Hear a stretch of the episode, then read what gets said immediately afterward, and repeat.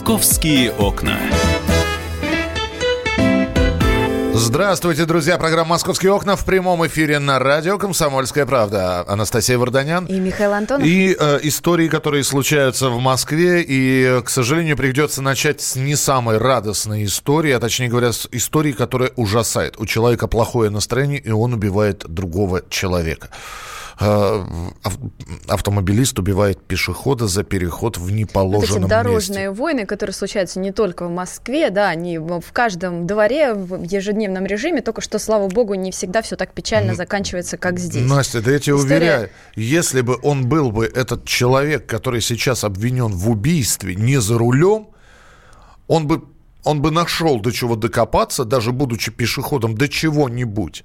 И, э, скорее всего, эта история случилась бы. Просто, ну так Слушай, получ... ну, да, давай уж говорить честно, если бы этот 68-летний мужчина был бы не за рулем, и у, у убитого 43-летнего были как, как минимум, да, вот равные права, он все-таки бы смог за себя заступиться. А здесь человек а, уже был а, защищен, да, то есть он уже сам по себе был в безопасности, то есть он находился за рулем внедорожника. Но он же вышел и поэтому, из этого. Нет, он не выходя из машины, ну вот давайте тогда расскажу историю. Давай, давай. А, это мытище, пустая дорога, выходной день, а, молодой человек а, с пакетом переходит а, проезжую часть, да, в неположенном месте.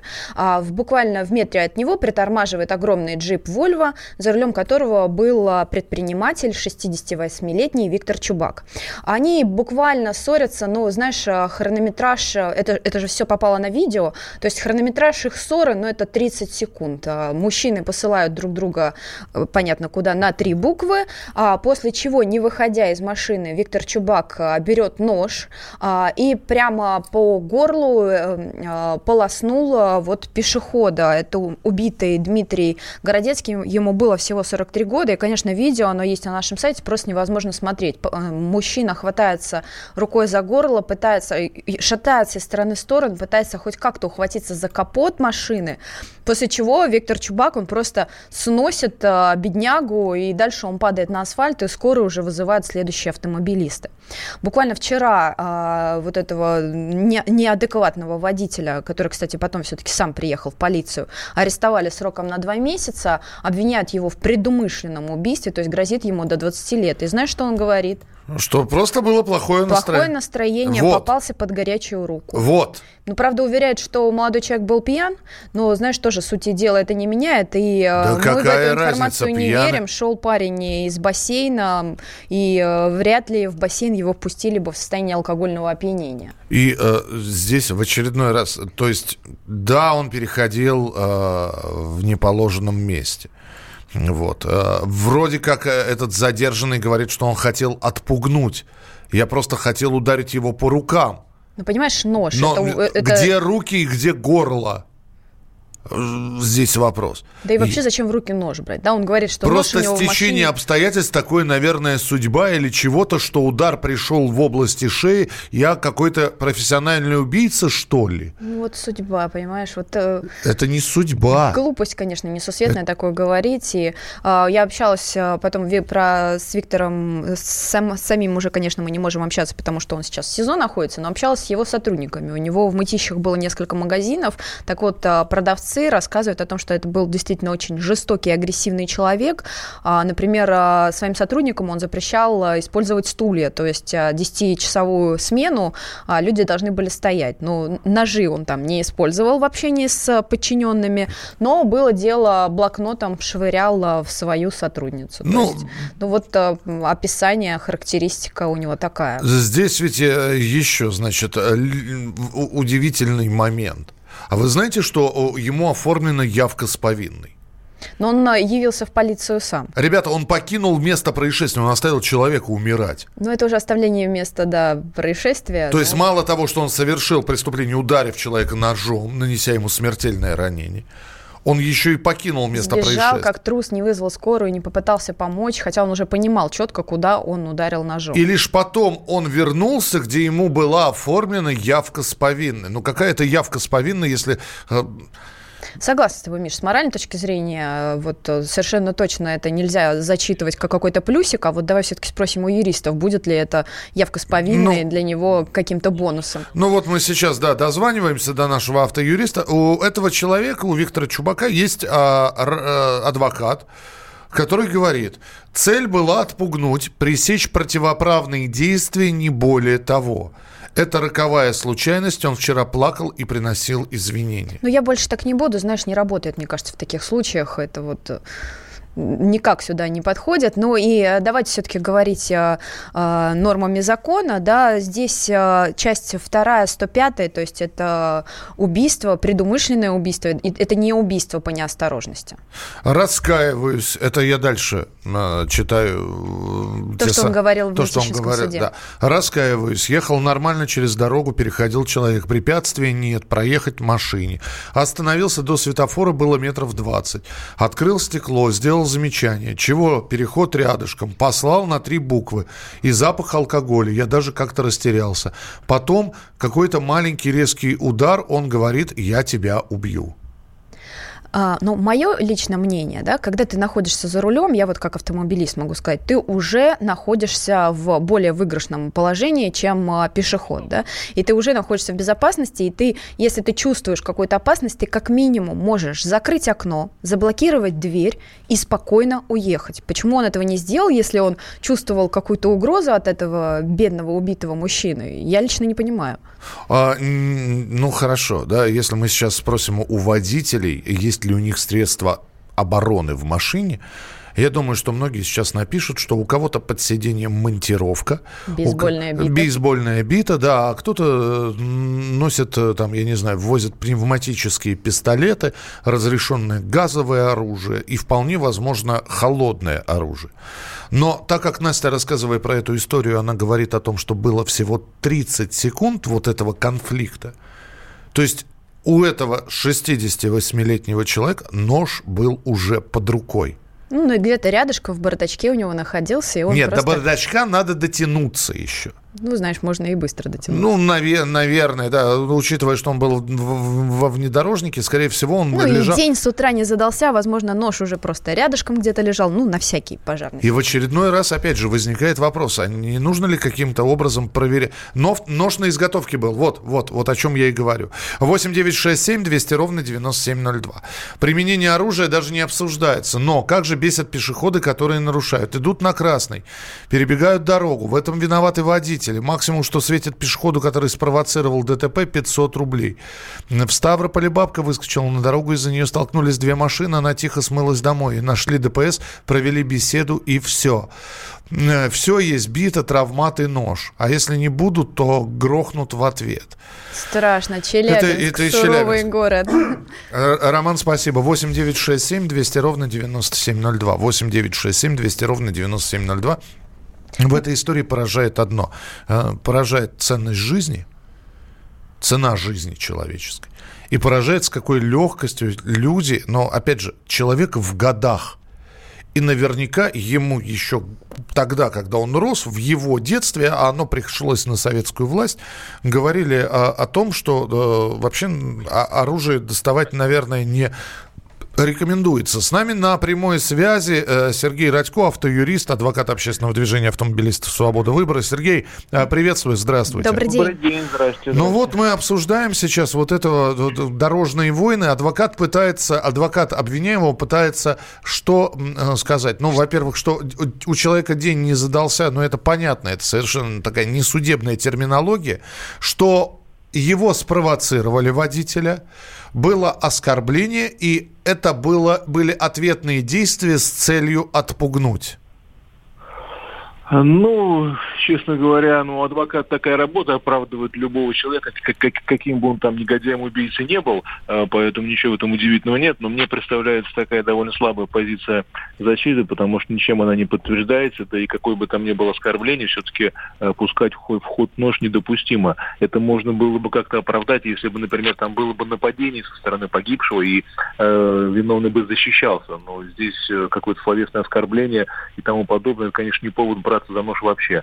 поэтому мне думается, что здесь это просто такая очень э, малоубедительная отговорка и все. Сейчас э, хотят, э, в общем, э, набирается информация про этого 68-летнего подмосковного бизнесмена и снова говорят о том, что у него реакция не всегда была адекватна, даже э, в, э, в мирные моменты общения он мог вспылить, он мог э, и э, опять же э, на фоне этого появляются разговоры, а не стоит ли водителей более часто э, проверять, э, в том числе, я не знаю, психологическую устойчивость, какая-то э, психологическая проверка должна быть? Э, ну, может быть, и надо, но, опять же, как это будет делаться, не совсем понятно, потому что все-таки психологическая проверка – это очень сложная процедура, которая, э, может быть, она уместна для людей более серьезных профессий, там, для летчиков, там, для, для операторов там, поездов, машинистов и так далее, потому что все-таки то количество водителей, которые у нас сейчас существует, проверить их на психологическую устойчивость э, по различным параметрам, наверное, это ни одна медицинская структура не справится, или, по крайней мере, опять же, появится очереди, справки, появятся справки за большие деньги, чтобы это все обойти. Поэтому думаю, что это все-таки вряд ли, э, в принципе, возможно. Спасибо. Спасибо огромное. Спасибо, Сергей Рачко, автоюрист. И не забывайте, главное правило автомобилиста, неважно, кто, кто рядом, есть правило 3D. Дай дураку дорогу. Пускай едут, э, и лучше извиниться, лучше а, уйти от конфликта, чем в него ступать. Ну, здесь, э, да, советы такие, сосчитайте до 10 про себя и так далее и тому подобное. Но, в общем, пусть эта история служит примером для слишком вспыльчивых людей. «Московские окна».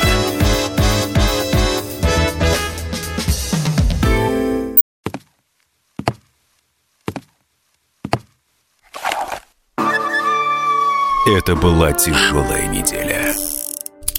Хороший. Ребята, давайте жить дружно. Плохой. Понимаете, не признавали у одного кандидата подпись его родного отца. Злой.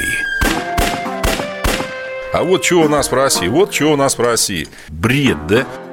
Николай Платошкин подводит итоги недели. Каждую пятницу на радио «Комсомольская правда» в 6 вечера по Москве.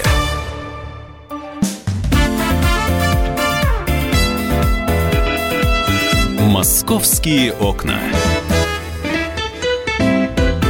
Продолжается программа «Московские окна». Анастасия Варданян. Михаил Антонов. И примкнувший к ним Александр Рогоза, который сейчас будет о новом увлечении рассказывать. Новомодное слово «челлендж». Последний раз слово «челлендж» я слышал, когда холодной водой обливались. Э, в честь, э, вернее, э, как бы демонстрируя свое сообщество с борьбой против бокового ветра. Да не ветра, а болезни. Я вообще такое не заслушал. Обливались холодной ну, водой. Ну, Баскет Айс челлендж, да. Слушай, ну недавно был челлендж, когда все пытались ногой открывать бутылку. Вот, вот это, это тоже челлендж, да, ты наверняка видел. Был. Даже котики участвовали. А, да, но мы поговорим с вами о челлендже, который не, не такой прикольный, и его чаще всего не демонстрируют э, на широкую публику. Речь идет о так называемом челлендже «Потеряйся на 72 часа». Как варианты могут быть 48 часов, 24 часа. Это Об детский этом... такой прикол? Или... Да, да, да. То есть э, смысл в том, что подростки якобы берут друг друга на слабо, говорят, а вот слабо тебе, Мишка, спрятаться от родителей, от всех-всех на трое суток. Смысл в том, что ты отключаешь телефон, прячешься, и если тебя не нашли, то вот э, в среде своих сверстников ты крутой, а если нашли, значит последний лох. Слушай, ну жестоко по отношению к родителям. А, жестоко, а да. С, а смысл? А, смысл в том, ну, в демонстрации своей крутизны. То есть есть... То есть пропасть на 72 часа, часа да. это круто, да? Ну да, да. Особый шик, если тебя начинают искать полицейские, если родители настолько взбудоражены, что идут, обращаются за помощью к полиции. К волонтерам, которые об бегают этом, с фонарями. Об этом, да, об этом челлендже очень много писали пару лет назад, и, и сейчас иногда бывают публикации, но Самое интересное, для того, чтобы понять, э, это реально такое новое течение, мы обратились э, к ребятам из Лиза Алерт, известного поискового отряда. А, в частности, я беседовал с, э, с куратором одного из региональных отрядов Ириной Владимирской, которая, Салтыковской, простите, которая ведет поиски детей, координирует поиски детей ага. в Центральной России. И она говорит, что вот при том, что Лиза Алерт Эксперт. А, в течение года это там 2-3 тысячи заявок на поиск детей. А, они ни разу за последние годы не слышали а, о подобных о подобной мотивации у детей. То есть они общаются с этими подростками. И тут получается такая история. Вот этот челлендж, о нем начали изначально рассказывать в соцсетях. А, начали пересылать друг другу родители в WhatsApp-чатах. Вы наверняка состоите в, каких, э, в каких-нибудь... Э, Конечно, они есть у а, всех родителей. Да, родительских чатах. То есть родители друг другу пересылают, что а, а, ну, но, есть... но, мне, но, я, но мне прилетают такие. То, то есть... Э, Внимание, следите за ребенком. Перебрасывают это... друг да. другу, да, родители эту информацию. И э, ребята из Лиза Алерт говорят о том, что родители в момент поисков начинают сами им вот давать, вот, наверное, вот так вот получилось, он убежал, потому что это челлендж. На самом деле, психологи об этом говорят, ребята, а, вы не выдумывайте какие-то а, мотивы за своего ребенка. Самое главное, а, если он убежал из дома, ушел из дома, у вас в доме, значит, есть какая-то проблема. То есть родители пытаются э, дать жизнь вот этой фейковой абсолютной штуке только потому, что боятся признаться в том, что вся проблема у них. Дмитрий, Дмитрий Второв с нами на прямой связи, руководитель Ассоциации поиск пропавших детей. Дмитрий, здравствуйте. Добрый день. А вы слышали про этот челлендж пропасть на 72 часа? Ну, и не только этот э, челлендж, различные другие э, вещи у нас периодически возникают, но, как правило, это всегда касается именно фейковой информации, то есть распространяют неверные данные и, как совершенно верно говорили предыдущий оратор, э, пугают друг друга. То есть, если ребенок пропадает, это действительно проблема в семье, то есть он убежал по каким-то причинам, не потому, что он участвует в этой акции, да, ни с того, ни с сего спонтанной, а скорее всего проблема в семье. Ну, основная часть вообще самовольных уходов в России – это самовольные уходы именно, да, то есть пропаж детей, да, это самовольные уходы. И э, дети бегут у нас именно вследствие, конечно же, каких-то определенных проблем. Не всегда, кстати говоря, это касается именно семьи, но большей частью, да, конечно, к сожалению, это так. Скажите, пожалуйста, э, я сейчас буду вспоминать э, дела давно минувших дней, э, так вот, там, 30-летней давности. У меня, например, пара друзей, ну, знакомых с двора сбежала, потому что была страсть к путешествиям. И их где-то на вокзалах... На лодочке кататься? Да, если бы лодочка. Антон Павлович Чехов так бегал из дома. Ну, Антон Павлович Чехов об этом и писал. Ну, я немножко помоложе буду, чем Антон Павлович Чехов, поэтому мы вспомним 80-е, убегали, э, и их с поездов снимали, потому что была тяга к, электри... э, к путешествиям, к электричкам, к поездам, и не было никаких проблем дома. Э, сейчас есть такие? Встречаются, но редко. То есть статистика такая тоже есть, конечно, но это редкие, чрезвычайно редкие случаи. Основная масса все-таки э, это неумение решать конфликты. Вообще у нас проблема заключена сейчас именно в воспитательном процессе, когда детей не учат преодолевать. Мы всегда все время хотим находиться в некой зоне комфорта, и дети тоже к этому привыкают и не хотят решать возникающих проблем, которые есть, и для них единственный выход – это, собственно говоря, убежать. И мы на своих занятиях, которые проводим и с родителями, и с детьми, все время говорим о том, что необходимо учить детей преодолевать конфликтные ситуации, не убегать от них. Первый тревожный звонок – это когда вы разговариваете со своим ребенком, он встает из-за стола, и для него все, разговор с вами закончен. Он не хочет больше продолжать неприятного для него разговора, он хочет встать и поскорее покинуть, собственно говоря, вот эту некомфортную зону. Дальше он уходит и закрывает дверь в своей квартире, в комнате точнее, а потом он уже уходит и из дома, потому что ему все время нужна некая зона комфорта, где никто его не ругает, никто ему ничего не высказывает, и где нет никаких проблем. Могут ли сейчас современные дети при развитии гаджетов, технологий и камер слежения действительно взять и пропасть? Могут и... Э, и пропадают, иногда, к сожалению, да. Да, это происходит иногда вот достаточно у них получается очень удачно. Почему? Потому что, опять-таки, в сети интернет уже существуют целые страницы, посвященные тому, как правильно уйти из дома, что необходимо Ужас предпринять какой. и сделать для того, чтобы тебя не нашли, по крайней мере, сразу. Спасибо большое. Дмитрий Второв, руководитель Ассоциации поиск пропавших детей. Слушайте, но вот отталкиваясь от этой э, все-таки ситуации с фейковым, несуществующим челленджем пропасть на 72 часа, я вам хотел бы... Вот на, наверняка нас слушают люди, которые состоят вот в этих самых... Групповых чатах. Родительских чатах, где очень часто распространяются подобные фейки абсолютные.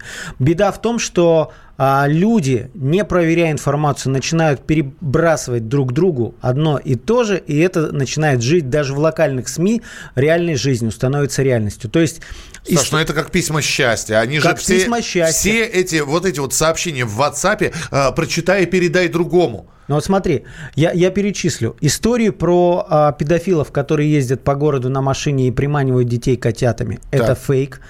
А, история про служебных, 20 служебных, всегда 20 служебных овчарок, которых а, из-за расформирования воинской части вот-вот усыпят и надо их прибрать к рукам. Это фейк. История... Жвачки с наркотиками. Жвачки с наркотиками, естественно, это фейк. И очень часто, на что и поисковики обращают внимание, очень часто фейковые а, вбросы вопросы про исчезновение детей. То есть э, за счет чего живут фейки? Там нет определенной информации, нет названия города. А школа называется, условно говоря, от 1 до 20, э, и на улице Ленина. Такие улицы и школы есть практически в каждом, в каждом городе. городе. То есть э, э, как отличить еще фейк? Обилие слов, набранным капслоком, очень много восклицательных знаков и истерия а, в подаче в самой. Срочно, репосты, вот это вот Помогите, это, вот это да, да. пропадаем. Поэтому, дорогие друзья, конечно, очень здорово бахнуть э, бездумно, сделать перепост э, и выставить себя там для этих 20 других родителей, что ты такой герой, помогаешь спасать детей, но это абсолютная глупость. Просто включите голову, залезьте в интернет, почитайте, есть ли в вашем городе реально такая ситуация. Не нужно а, распространять фейки и будоражить друг другу таких же, простите за грубое слово, истеричных мамочек, которые а, просто ты, ты, тысячами, десятками тысяч это начинают да, распространять по всей стране. То есть одних и тех же педофилов, одних и тех же овчарок ищут э, от Краснодара до Калининграда, от э, Мурманска до Владивостока. Очень популярная еще история с переливанием э, крови. Вот у нас постоянно присылают это в групповой чат ну, родительский, Но... что вот требуется ребенку ну срочно вот, вот, вот. Я сама это, всегда это, проверяю это информацию, звоню в больницу, это, суть в чем? неправда. Тут есть три мотивации для тех, кто выдумывает эти фейки. Во-первых, это просто поржать, вот как э, люди, письма счастья, помнишь, да? Вот Миша помнит. Э, это письма, которые ты находил у себя в, в почтовом, в почтовом ящике. ящике, типа э, То есть это не штраф 10 раз отправь... Нет, одна, там письмо было такое. Одна девочка э, переписала это письмо 10 раз и на следующий год выиграла в лотерею. А другая, а другой мальчик, наоборот, порвал это письмо, и у него тяжело заболела и ты мама. в это верил, Миша? Нет. Нет, ну многие переписывали. То есть э, первый, э, первая мотивация в том, что они видят, как распространяется и живет их прикол, это ха-ха. Вторая мотивация, если мы говорим о соцсетях, они делают вброс и потом э, радуются, что из-за перепостов и большого количества комментариев их страницы поднимаются роботами. А вторая мотивация, что вот ну, в истории с овчарками там публиковались телефонные номера, что типа вот позвоните и можете забрать этих несчастных овчарок, а при звонке на этот телефонный номер э, у тебя по повышенному тарифу снимаются деньги с телефона. Александр Рогоза был в эфире. Спасибо, Миха... Саш, будем знать. Михаил, может быть, вы неосознанно транслируетесь? Я вообще не приходя в сознание транслируюсь в эфир. Спасибо, что спросили. Александр Рогоза, Анастасия Варданян, я Михаил Антон. Мы... Михаил Антонов. А сейчас мы абсолютно осознанно скажем, слушайте дальше радио «Комсомольская правда», потому что впереди... неосознанно. Много интересного. Московские окна.